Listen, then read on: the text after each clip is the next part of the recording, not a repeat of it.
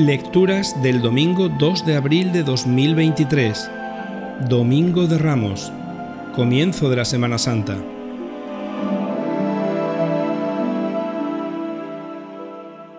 Procesión de las Palmas. Evangelio. Lectura del Santo Evangelio según San Mateo.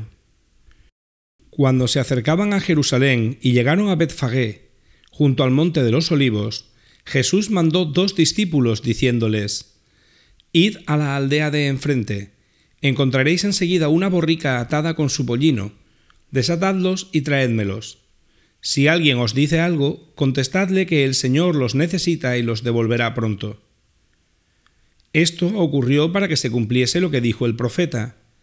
Decid a la hija de Sión, mira a tu rey, que viene a ti, humilde, montado en un asno, en un pollino, hijo de Acémila. Fueron los discípulos e hicieron lo que les había mandado Jesús. Trajeron la borrica y el pollino, echaron encima sus mantos y Jesús se montó. La multitud extendió sus mantos por el camino.